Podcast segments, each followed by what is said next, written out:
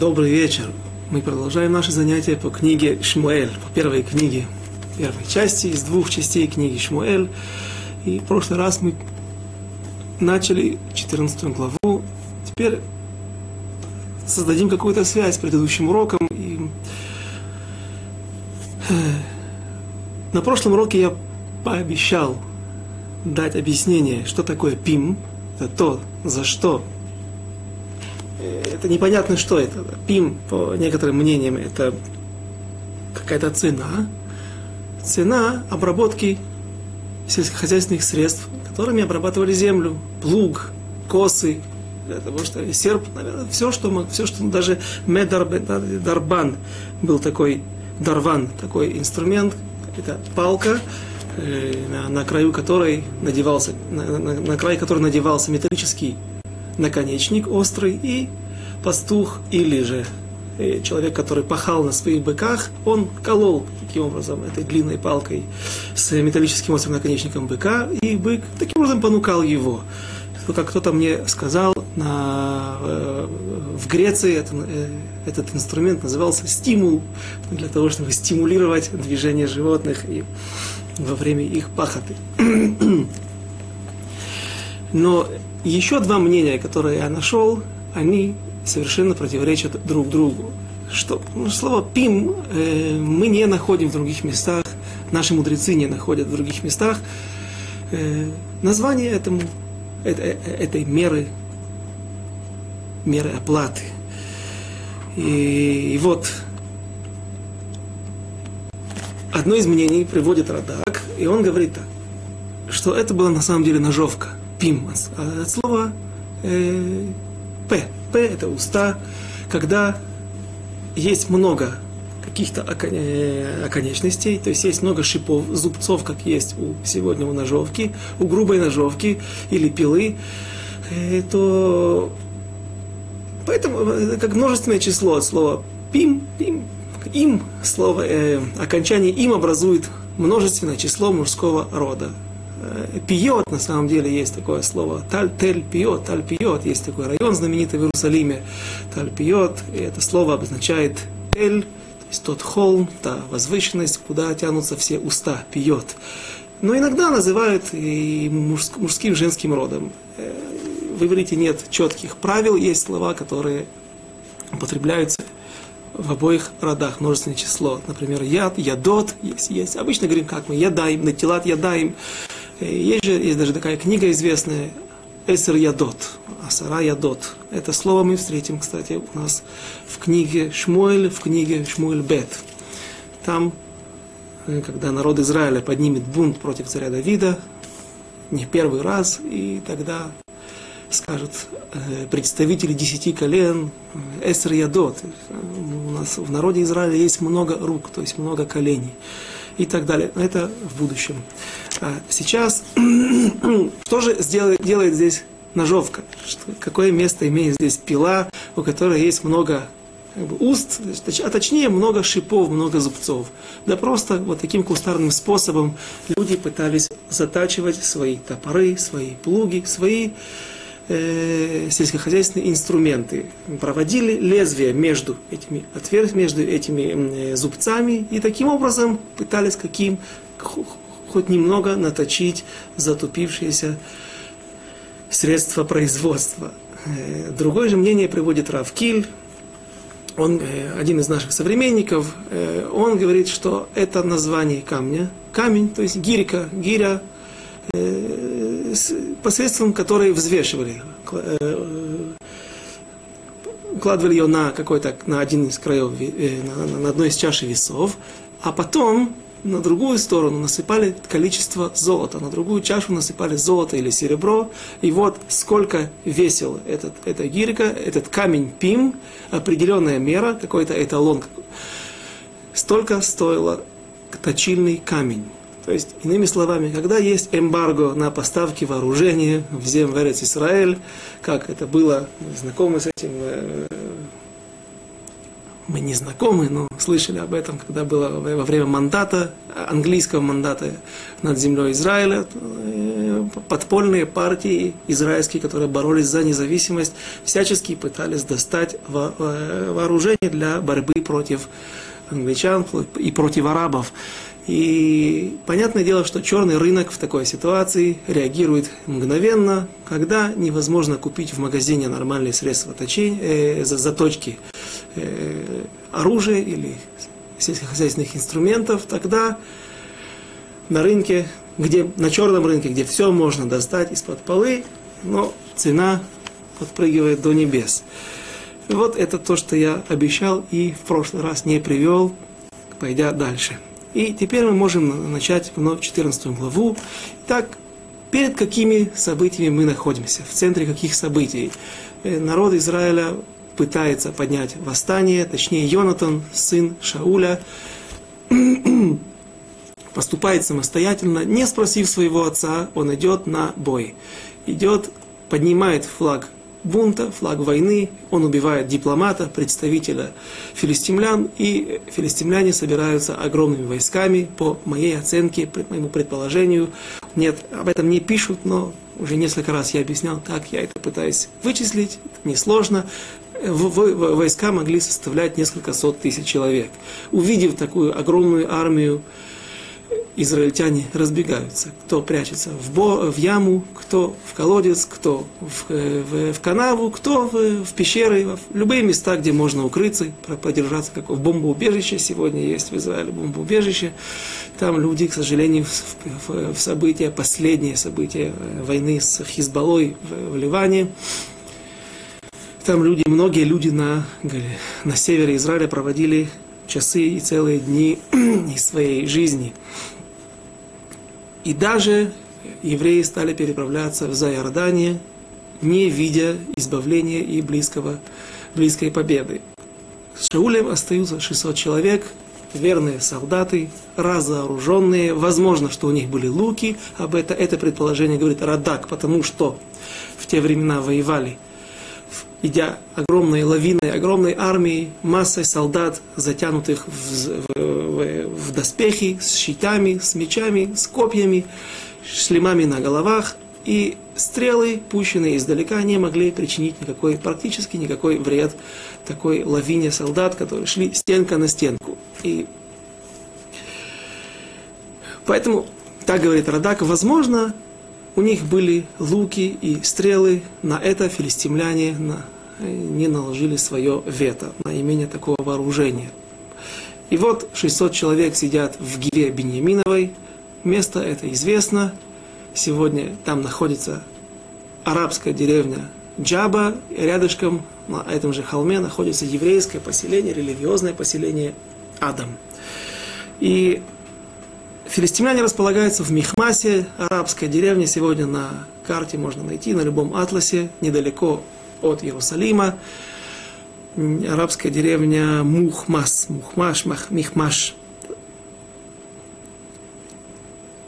Филистимляне перекрывают с четырех сторон стан Шауля, лагерь Шауля. Огромное, э, также есть два мнения по этому поводу. Часть мифаршим комментаторов говорят, что отряды, которые вышли на север, на запад и на юг, в Иудеи, в, пошли грабить Иудею, пошли грабить Самарию, пошли грабить все колени близлежащие, для того, чтобы приструнить, наказать бунтарей и воспользоваться э, удачной э, ситуацией для грабежа, для того, чтобы набить свои карманы.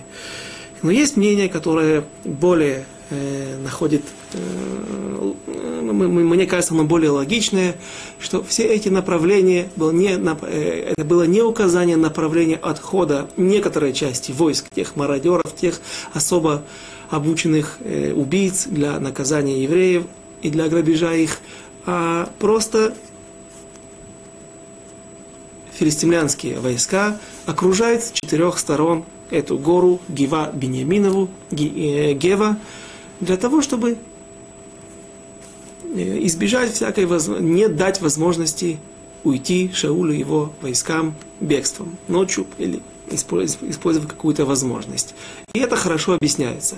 Если вы найдете карту, то, то там видно так. Мухмас находится восточнее, Гева западнее.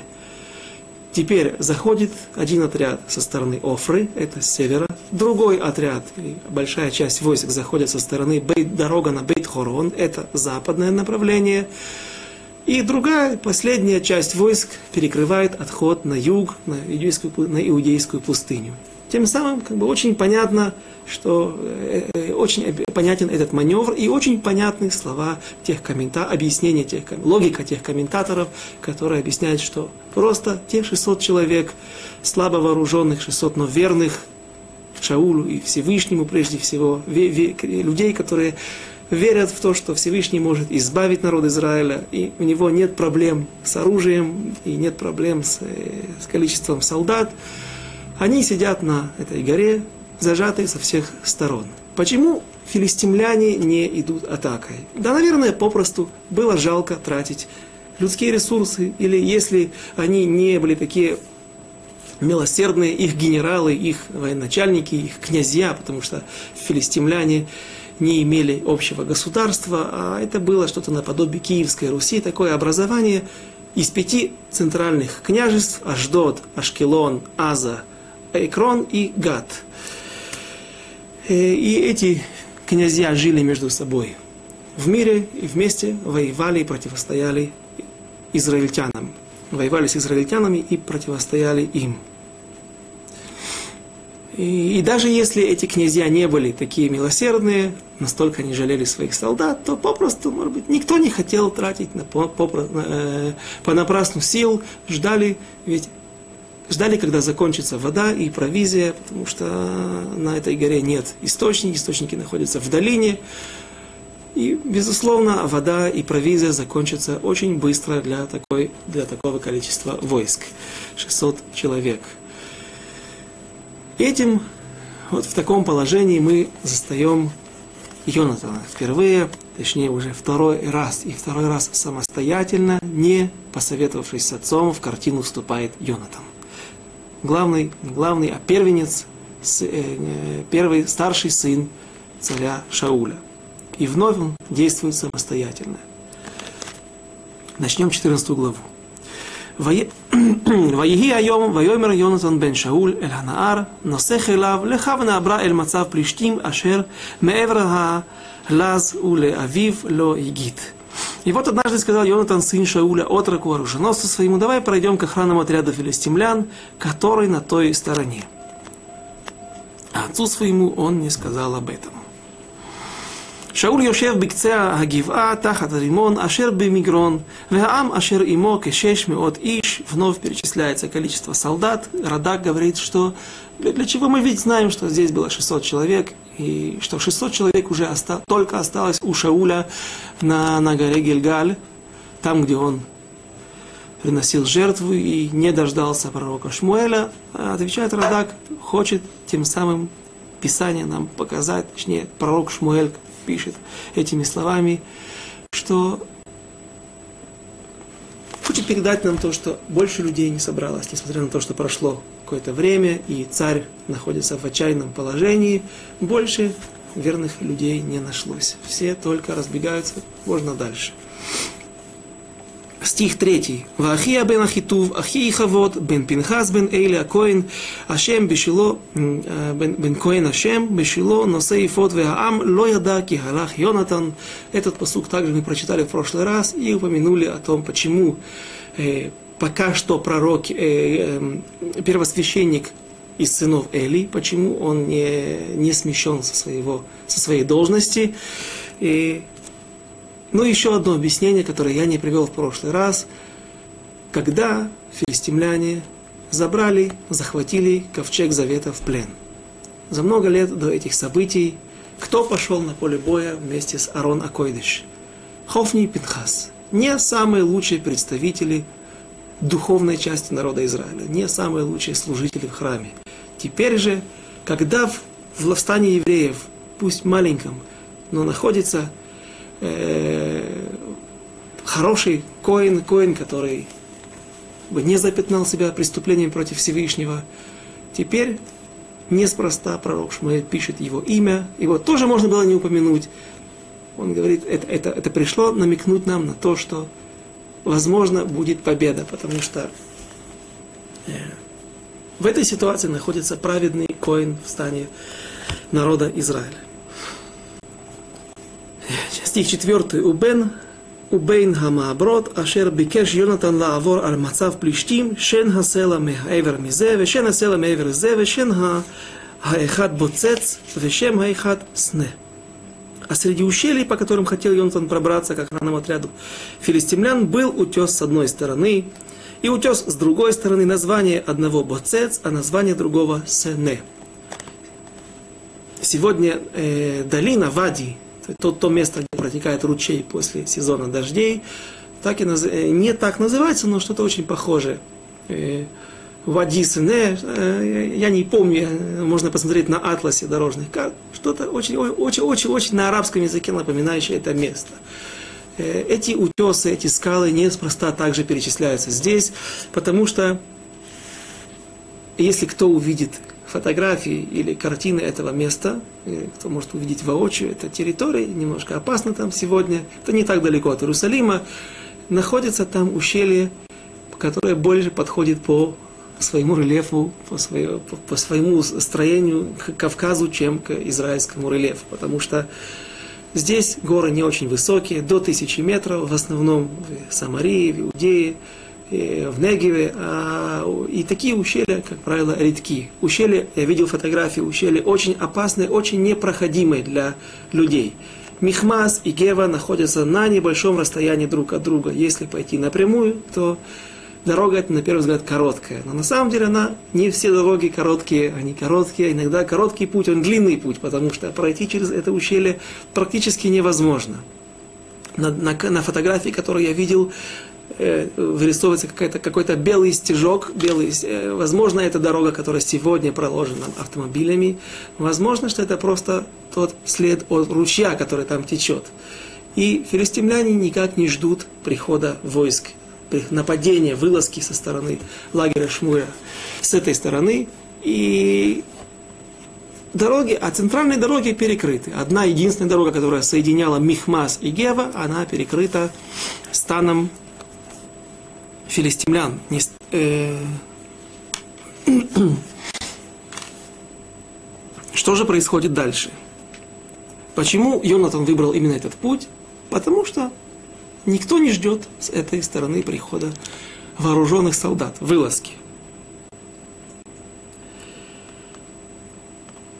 Хашен Гайхад Мацук Мицафон מול מכמש והאחד מנגב מול גבע. Следующий стих, седьмой. ויאמר יהונתן אל הנער נושא כליו לכה ונעברה אל מצב הערלים האלה אולי יעשה השם לנו כי אין אולי יעשה השם לנו כי אין להשם מצור, להושיע ברוב או במעט. И вот Йонатан призывает своего Наара пойти на нападение на филистимлян. Что же он говорит? Мы видим, сколько веры, уверенности во Всевышнем у этого человека, у Йонатана, у главного, у старшего сына царя Шауля. И сказал Йонатан отроку оруженосца своему, давай пойдем к охранному отряду этих необрезанных. Он предлагает, ты знаешь, что эта вылазка может стоить нам жизни. И я не заставляю тебя идти. Я могу тебе приказать, но я не заставляю тебя. Наверняка он был не только оруженосец, а также и друг, верный друг. Хочешь, иди со мной, а можешь не идти. Может быть, Всевышний будет содействовать нам, ибо для Господа нет препон, чтобы спасти через многих или немногих. То есть мы видим, Йонатан уверен, что даже он один, даже они вдвоем со своим отроком, со, со Снааром, с, с оруженосцем могут стать причиной победы над филистимлянами. ויאמר לו נוסך אליו, עשה כל אשר בלבבך, נטה לך, הנני עמך כלבבך. И сказал, ответил ему, верный оруженосец, иди, я буду с тобой, куда ты свернешь, туда и я, делай, как укажет тебе сердце. И вот интересная вещь, интересный момент, куда мы вынуждены будем обратиться к Аллахе, потому что момент спорный, скандальный. Можно ли гадать в Израиле, можно ли гадать израильтянам, что такое гадание, какое гадание разрешено, какое гадание запрещено, и вообще разрешено ли. Вайомер Йонатан, стих 8. Вайомер Йонатан, «Гине нахну оврим эль хаанашим, вениглену алеем». Вот мы приблизимся к этим людям, к месту нахождения того стана, точнее не всего стана филистимлян, а заслона, пограничный заслон людей, которые стоят впереди для того, чтобы предотвратить какие-то неожиданные вылазки со стороны израильтян. И вот мы приблизимся к ним и откроемся. И девятый стих. Им кой йоймру элейну дойму ад хигиану алейхем алейхем ועמדנו תחתינו ולא נעלה עליכם. ואם כה יאמרו עלו עלינו ועלינו כי נתנם השם בידינו וזה לנו האות. Если они скажут нам, как, после того, как мы откроемся, если они скажут нам так, подождите, пока мы подойдем к вам, то мы остановимся на своих местах и не взойдем к ним. Если же скажут так, поднимитесь к нам, то мы взойдем, так как предал их Господь в руки наши, и это будет для нас знамением. Что в противоречие с чем вступают эти строки, это предположение или гадание пророка, пророка Йонатана, сына Шауля, в Торе, в книге Дворим, написан лав, написан запрет. Когда ты войдешь в землю, которую Господь Бог, извините, книга Дворим, недельная глава Шофтим, 18 глава, 8-9 стих. Когда ты войдешь в землю, которую Господь Бог твой дает тебе, то не научись делать мерзости, какие делали народы, те, жившие до вас. Да не найдется у тебя никого, проводящего сына своего или дочь свою через огонь. Виды идолопоклонства в те времена. Ни кудесника, ни волхва. Да, на самом деле написан косем, косем, людей, которые занимаются каким-то колдовством. Ни гадателя, ни чародея. Вело менахеш, нахаш, вело нахаш в Израиль.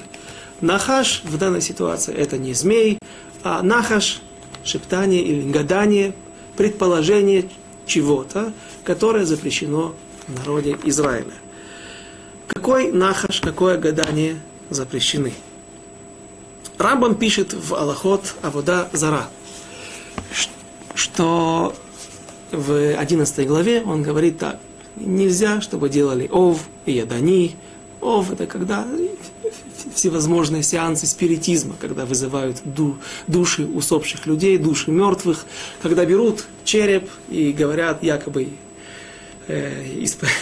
э, э, вот, эта кость отвечает человеку на все его вопросы, или же едони, едони, брали, так Рамбам описывает, брали какую-то кость какой-то птицы, вставляли ее в рот, и теперь человек якобы говорил духом той птицы. Ну, в общем, различные гадания.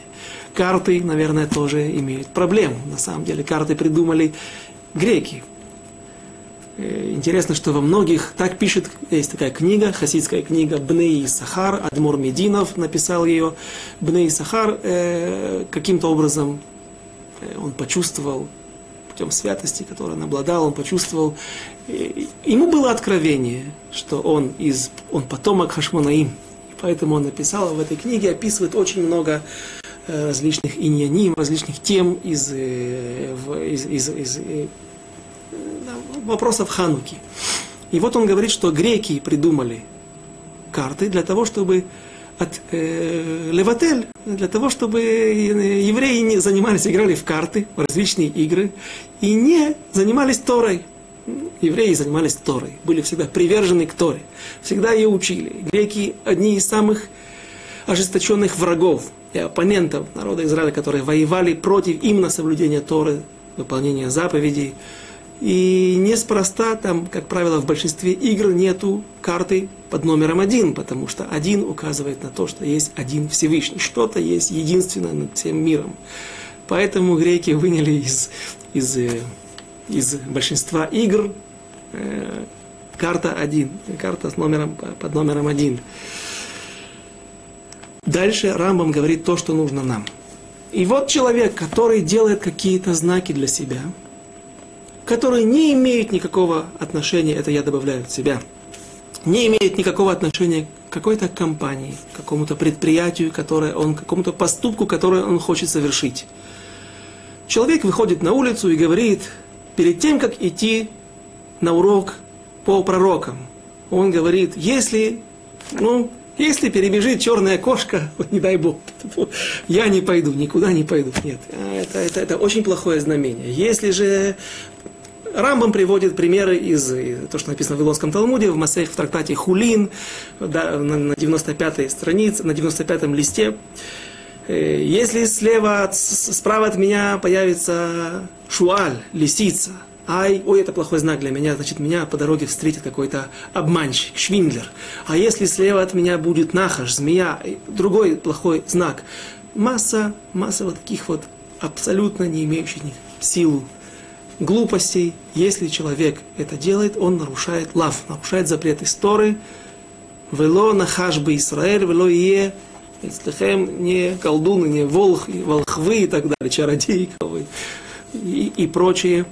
Рамбам считает, что нет никаких, абсолютно нет никаких сил у этих людей, этих, это только мошенничество. Есть комментаторы, есть э, Хазаль, которые считают, что э,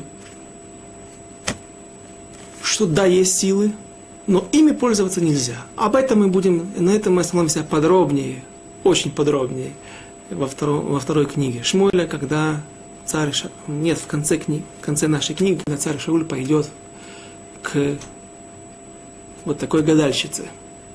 Там как раз спорят наши мудрецы по поводу Хазаль, Зихронам Левраха, по поводу какая природа у этих вещей.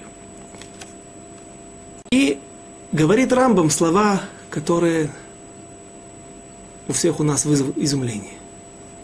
И любой нахаш, любое гадание, которое происходит в народе, которое делают евреи, которое не похоже на гадание, которое делал Элиэзер, раб Авраама, и Йонатан, сын Шауля, такое гадание не является гаданием. Какие-то другие знаки, примечания, приметы, это не является гаданием, а только наша, ситу... наша ситуация, когда Йонатан говорит, если нам скажут, стойте, стой, кто идет, не двигаться, мы сейчас вам, к вам приблизимся и проверим вас. Все, тогда плохо дело. Если они позовут к нам, тогда будем нападать. Ибо это знак для нас, что Всевышний предал их в наши руки. И, то есть Рамбам, иными словами, Рамбам понимает Гмару дословно. Всякий человек, который не гадает, как Элиезер и как Йонатан, это не является гаданием. И Райвет, знаменитый комментатор тех же времен, приблизительно того же времени, когда жил Рамбам и его один из его основных оппонентов, он даже в сводах законов, где написано, где Рамбам пишет свои слова, он как бы влит во внутрь текста, делает нишу из текста, из строк и вписывает Равида, настолько он жестоко иногда спорит с Рамбамом. И вот такой момент. Рам, Райвид пишет, «Выдаваразе мутар вы мутар», он повторяет дважды, такое поведение можно и можно. И если бы эти, то есть он говорит, что как ты, Рамбам, можешь обвинить этих двух праведников, Элиезера, то есть он был не еврей, но он был праведник, известный, он знал всю Тору, и неспроста Авраам Авину отправил его для, с такой важной, для выполнения такой важной миссии, как поиска Ривки, поиска будущей своей невестки, будущей жены Исхака. И Йонатан, как ты можешь обвинить этих праведников в том, что они поступали неверно? Если бы, говорит Рави, Рави, страшные слова, если бы эти два праведника жили в наше время, то они бы стояли перед тобой и хлыстали бы тебя огненными кнутами. То есть Равит не принимает такое, такое предположение. И Радак, который также очень популярно объясняет, останавливается на этой теме. И очень Марих, очень э, длинно комментирует это место. Он говорит, что попросту Всевышний не дал бы удачи этим двум людям, если бы их попытка выполнить свою миссию, выполнить свою задачу, свою, достичь своей цели, если бы эта попытка делалась не богоугодными способами. Какие, э, чем руководствовался Рамбом, что у Рамбама, что у Рамбама была в Гмаре написано, всякий, кто поступает как, не как Элиезер, раб, еще раз, не как Элиезер, раб Авраама, и не как Йонатан, сын Шауля, это не является нахашем, не является гаданием. Э, как же объясняет Гмара, другие комментаторы, Тосфот на, в Масехет Хулин, он объясняет так. С Элиезером, потому мне, поскольку Элиезер был не еврей, он был кнаанейский раб, он соблюдал семь заповедей Ноаха. И по тому мнению, которое обязывает также, точнее запрещает сыновьям Ноаха э, делать колдовство и ленахеш, гадать различными способами, запрещенными, по этому мнению значит, нужно нам ответить, как же Элиезер так поступил. Что сделал Элиезер? Давайте вспомним. В Торе написано, написано в, кни, в книге Берешит, в недельной главе Хаей Сара, Элиезер доходит до того места, куда послать его Авраам. И он говорит так, вот когда, когда он приходит к колодцу, к источнику, перейдя через Аравийскую пустыню, он был на грани смерти от жажды, также хотели пить его верблюды. И вот он говорит, та девушка, которая даст моим верблюдам напиться, и мне, вот ту я возьму в невесты своему хозяину, своему, Ицхаку, сыну своего хозяина. И что произошло? Пришла Ривка и напоила, все так ли произошло, напоила верблюда, напоила и Элезера, и он дал ей цмидим, дал ей золотые украшения, браслеты. После этого она ему говорит имя. Он говорит, о, так ты еще и родственница Авраама. Ну, как раз та девушка, которую я искал. Как раз такая девушка нужна моему хозяину, сыну моего хозяина в жены. Говорит Тосфот, что действительно нельзя делать себе знаки. Вот если произойдет так, на основании этого знамения я поступлю так-то и так-то, каким-то способом, каким-то образом. Но здесь Элиезер в его намерениях не было полагаться только на этот признак. Иными словами, говорит Осват, пока он не узнал бы, что эта девушка действительно родственница, которую он ищет, только на основании его, ее поступков он бы не дал ей эти браслеты и другие украшения. Для экзамена нужно было несколько факторов – родственница и хорошее ее, правильное, правильное поведение во время, во время этого экзамена. Э, с Йонатаном, как говорит другой Тосфот, следующий за ним, на полях Гмары, говорит Тосфот, Йонатан не собирался полагаться на эти знамения, и как бы не сказали его, э, его враги, которые находились недалеко от него, в этом в стане филистимлян, в заслоне филистимлян, Э, он все равно пошел бы в атаку на них, пошел бы воевать. А для чего же он так сказал? Лезарез этнаро. Для того, чтобы э, подбодрить. Ну, конечно, ему своему, своему его оруженосцу нужна помощь, у него даже оружия нет, максимум лук, копье, э, меч был только у Йонатана, ему уж точно нужна, нужна поддержка. Ну, это шутка, я думаю, что ее оруженосец также был полон веры и, и уверенности во Всевышнем, как и Йонатан. Поэтому нет никакой проблемы с этой, в этой ситуации. Эти два праведника, Элиезер и Йонатан, они не нарушили запрет истории. И еще одно объяснение дает Радак, оно очень простое и очень доходчивое, основанное, основанное только на логике.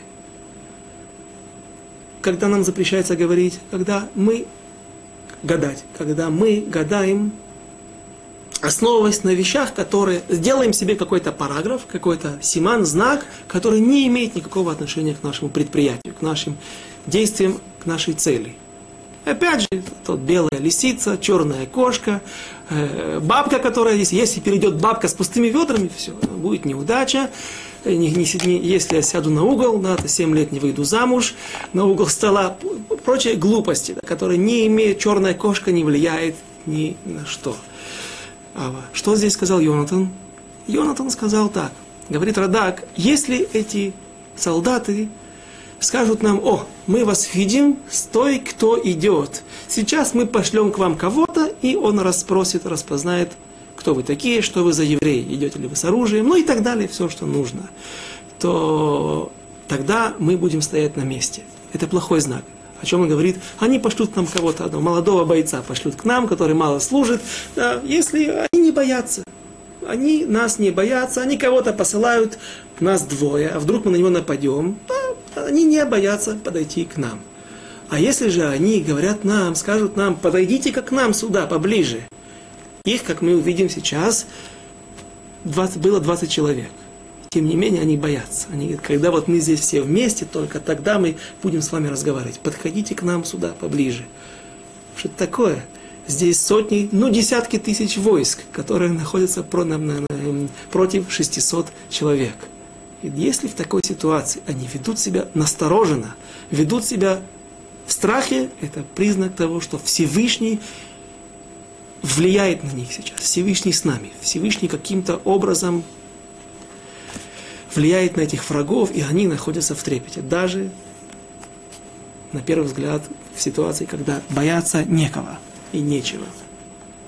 Вещь логичная. Э, иными словами, скажем, смоделируем еще одну ситуацию. Человек выходит в море. Э, если, я, если мне будет дуть попутный ветер в паруса, ну, так я поплыву, потому что я очень быстро дойду до следующего берега. А если нет, так я не пойду. А если я вхожу сейчас на автобус, на остановку, и автобус придет вот мгновенно, сразу же, я попаду на него, тогда я поеду на урок. А если нет? Если нет, я просто опоздаю на полчаса, следующий рейс, он будет через полчаса, мне известно расписание. Понятно, что в такой ситуации нет никакого гадания, и человек здесь не, каждый из нас не нарушит в такой ситуации э, этот запрет. Что же произошло дальше? Произошло избавление. Воег... Э, стих 11. ויגלושניהם אל מצב פלישתים, ויאמרו פלישתים, הנה עברים יוצאים מן החורים אשר התחבאו שם. Следующий стих. ויענו אנשי המצב את יונתן ואת נושא חיליו, ויאמרו אלו, עלו אלינו венойдия этхем давар.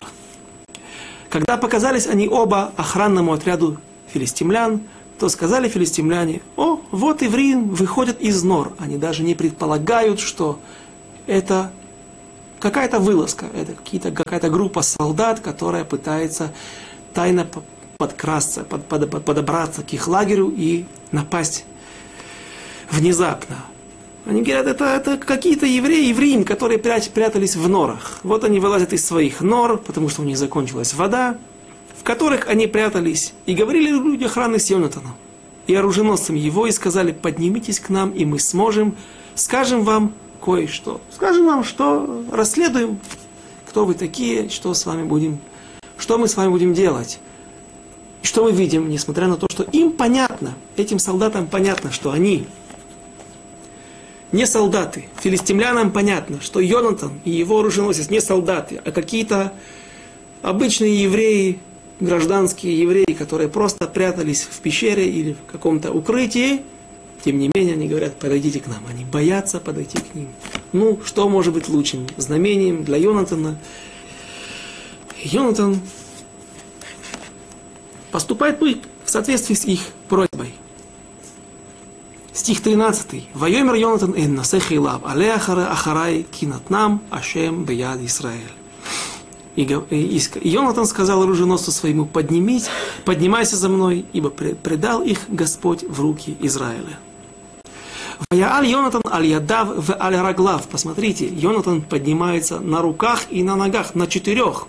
Они находились на склоне. Это говорит о том, еще раз указывает нам о ну, на каком рельефе, на каком месте они находились. А, было тяжелые камни, тяжелые, тяжелые скалы, большой уклон. И вот он, пользуясь руками, помогая не только ногами, а руками себе, он только смог тогда взобраться на эту скалу.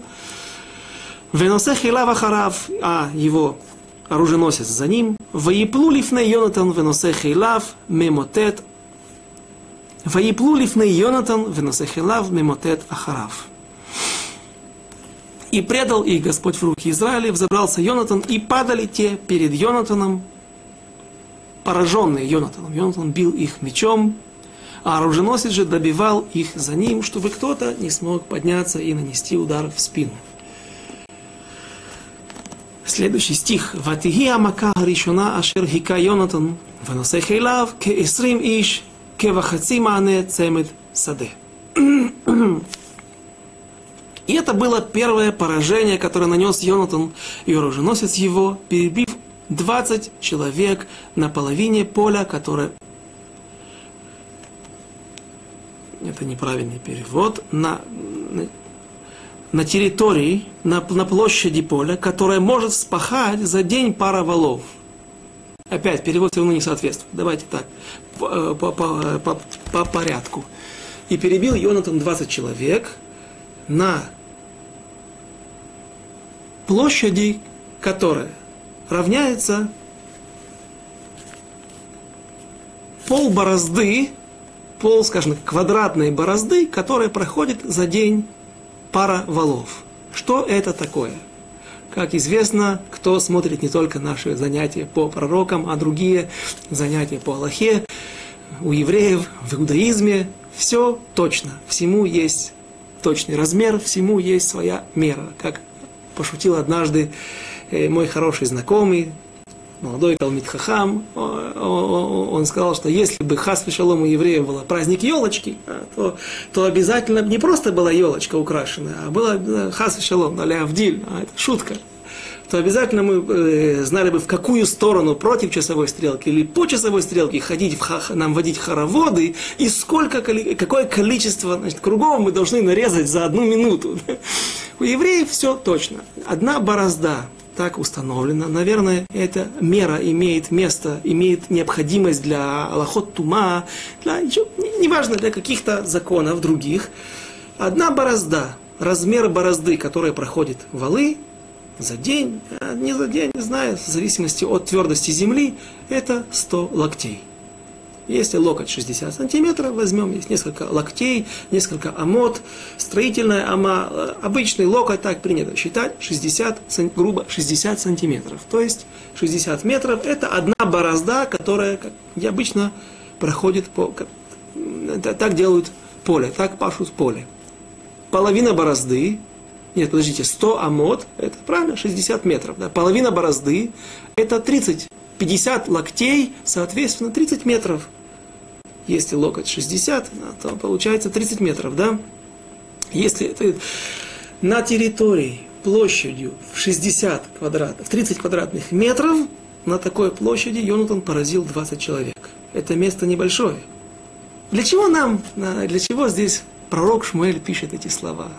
Какая разница, где он их убил, при каких обстоятельствах? Мы видим, один человек убил 20 врагов. Это уже говорит о великом его могуществе, о, о, мощной, о, о том, как он хорошо владеет оружием. Э, а, а ответ простой. Если бы он бился по очереди, то это было бы как бы единоборство. Пусть он убивает одного, на замену ему приходит другой, но это не такое большое могущество. А вот когда люди находятся на таком пятачке, на таком маленьком, э, кто был в советской армии, вы что лимонка современная, разлет осколков на 30 квадратных метров. В радиусе 30 метров разлетает тот, кто может бросить дальше. На 40 метров ему не нужно, наверное, и ложиться, потому что осколки не долетят. То есть вот такой маленький пятачок на такой площади Йонатан в таком скоплении Иными словами, в ситуации, когда любой с любой стороны мог сделать несколько шагов и напасть на него, он наносит такое тяжелое поражение врагам. Именно для этого, какая разница, когда мы говорим, ну какая разница, а вот он выл, выпил вино, и в тексте написано, вино было разбавлено на 40% по Бейт Йосефу, да, или а не, а не, а не по, по Раму, какая нам разница, сколько было сахара в чае, сколько чайных ложечек положили туда. Правильно, если такой момент записан, он несет в себе какую-то информацию. Это показывает нам о его могуществе, о том, каким воином он был. И что произошло вслед за этим? Реакция. Реакция филистимлян не заставила себя ждать. Филистимляне, увидев, что какой-то один еврей, или, может быть, они не видят из основного лагеря, из основного стана, но они видят только одно – заставы больше нету. на протяжении нескольких минут или минуты больше нет никого. Оттуда никто не... Связь, связь прервана. Это вызывает у них, безусловно, панику. Стих 15. Ватеи харада камахане במחנה, בשדה ובכל העם, המצב והמשחית חרדו גם המה, ותרגז הארץ ותהי לחרדת אלוקים. И был ужас в стане на поле и среди всего народа, и охранный отряд, и губители ужаснулись. Вот э, здесь упоминается слово машхит, губители, машхит, и разошлись три машхита в разные стороны. Может быть, отсюда еще одно из доказательств тому мнению, что Машхит это не те мародеры, которые расходились по всем частям земли Израиля для того, чтобы наказывать и грабить народ Израиля, а это э, боевые отряды, особо боевые отряды. Есть сегодня в Израиле крови. Есть такие части, которые э, находятся на переднем фланге, всегда на, на, на, на линии фронта, готовые вступить в бой первыми. Вот этот Машхит находится здесь, недалеко, в окружении в окружении Гевы. И содрогнулась земля, и стал ужасом, стала ужасом Божьим. Что же происходит в это время в стане Шауля? Вайомер Шауль Лаам. Кашер и то, а, извините, э, стих 16. Ваиру ха цофим ле Шауль бегиват Биньямин, вехине ха хамон намок вейле халом. И увидели стражи Шауля в Гиве Беньяминовой, что вот полчище разбито и бежит в разные стороны. И сказал Шауль людям, бывшим с ним, пересчитайте и посмотрите, кто от нас ушел.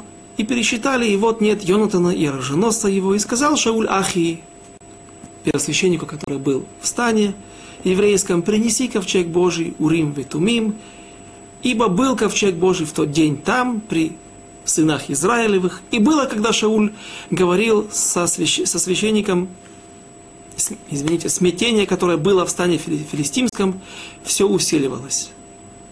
И сказал Шаул священнику, останови Асов Ядеха, возьми свои руки. Здесь мы видим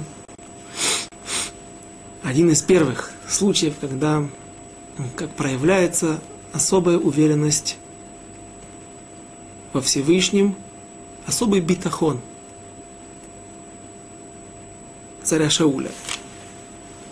Беньяминовцы, представители колена Беньямина, они всегда отличались особым битахоном, особой уверенностью во Всевышнего, что он помогает, он помогает во время боя, во время опасности, и он Всевышний дает избавление. И об этом пророчествует еще Яков, когда он говорил Беньямину, «Едид Ашем Ешкон Лабетах». Близкий Всевышнего, и Беньямин, э, близкий Всевышнего, который едит, это как друг, близкий друг, который э,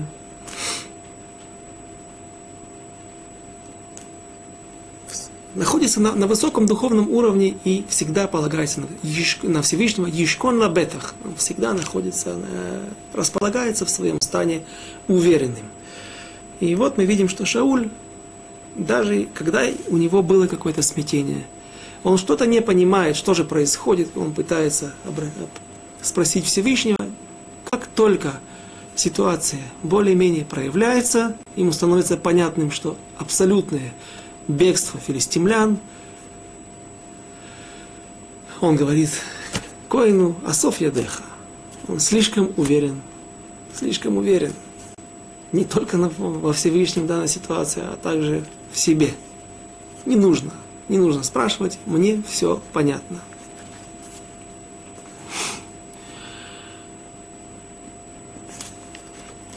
Царь Давид намного отличается в, в, в, в, этой, в этой ситуации, в этом положении от царя Шауля. И мы много увидим еще, как царь Давид никогда не выходит в набой, никогда не, не делает какие поступки без того, чтобы спросить Урим Ветумим. Продолжим. И все израиль...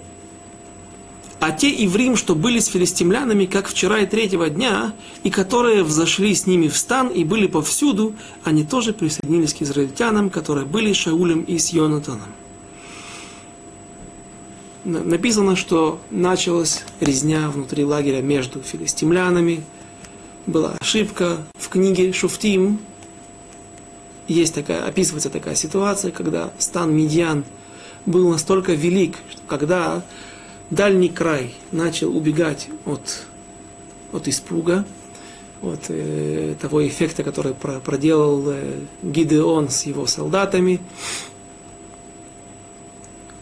то э, медиане, которые располагались внутри лагеря, им показалось, что на них движется лавина, движется какой-то край врагов.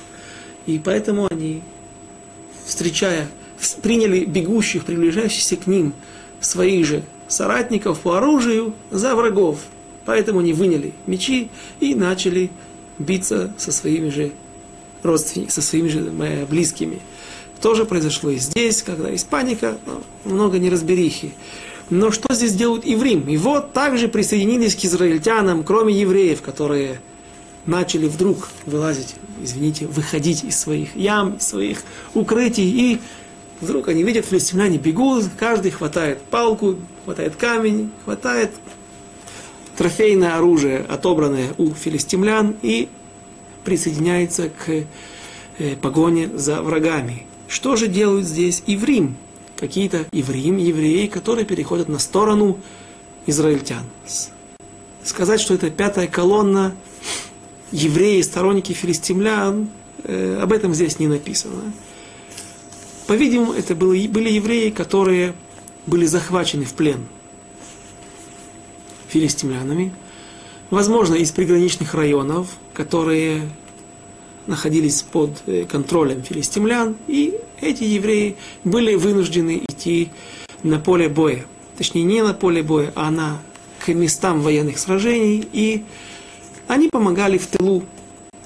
Доставка боеприпасов, доставка съестных припасов и прочие работы в тылу. Э, и вот теперь эти евреи, эти евреи, которые видят, что народ Израиля гонит филистимлян, что Всевышний дал в руки Шаулю такую возможность победить э, филистимлян, теперь они переходят на сторону израильтян и начинают бить изнутри филистимлян. Э, они переходят на сторону израильтян и присоединяются к войне на стороне своего народа. Но когда была возможность победить филистимлян и разбить и даже уничтожить их окончательно, по крайней мере, всю эту армию, огромную полч... огромные полчища, которые пришли воевать с народом Израиля, царь Шауль поступил опрометчиво. Что же он сделал? Стих 20. У нас остается немного времени, поэтому я буду читать только на иврите, для того, чтобы войти в следующую тему. А те евреи, что были с филистимлянами, как вчера и третьего дня, и, и которые взошли с ними в стан и были повсюду, они также присоединились к израильтянам, которые были с Шаулем и с Йонатаном. И все израильтяне, прятавшиеся в горах Ефраимовых, услышали, что филистимляне обратились в бегство, и преследовали они их в битве, и спас Господь в тот день израильский, э, Изра, э, Израиля. А битва простерлась за Бейт Авен, Люди же израильские были измучены в тот день. Но Шауль заклял народ, сказав, вот та ошибка, проклят будет человек, который вкусит, вкусит пищу до наступления вечера, пока я не отомщу врагам своим. И весь народ не вкушал пищи. И пошел весь народ в лес, и был мед на поле. Почему это была ошибка? Почему? Или, скажем, начнем с другой стороны. Царь Шауль заклинает народ Израиля и накладывает херем, дает обед, что народ Израиля, никто из израильтян не будет прикасаться до выхода, до захода солнца, не будет прикасаться к еде. Опасение Шауля было таково. Так говорят парашаним, комментаторы, если бы народ Израиля остановился посередине войны во время удачной военной кампании, каждый будет занят на какое-то время трапезой, и интенсивность атаки, интенсивность их погони, она сойдет на нет.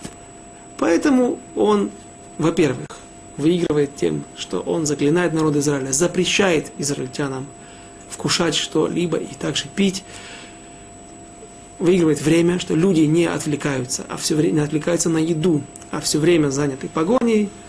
Кроме того, если человек набивает свой живот, ему он уже не такой легкий, не так легок, он, ему тяжело преследовать врагов, а у страха глаза большие, как известно, и у врагов наверняка есть силы у филистимлян для того, чтобы убегать. Следующее, э, как, наверное, имеет место здесь также причина э,